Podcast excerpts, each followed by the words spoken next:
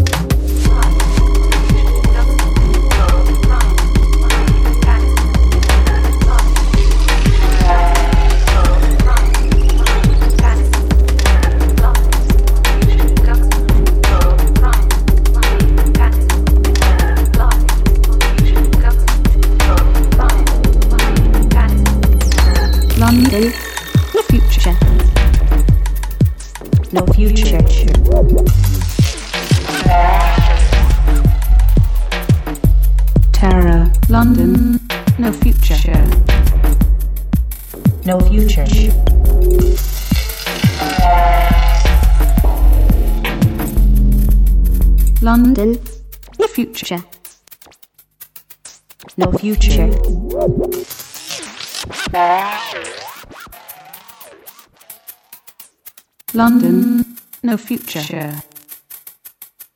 No future.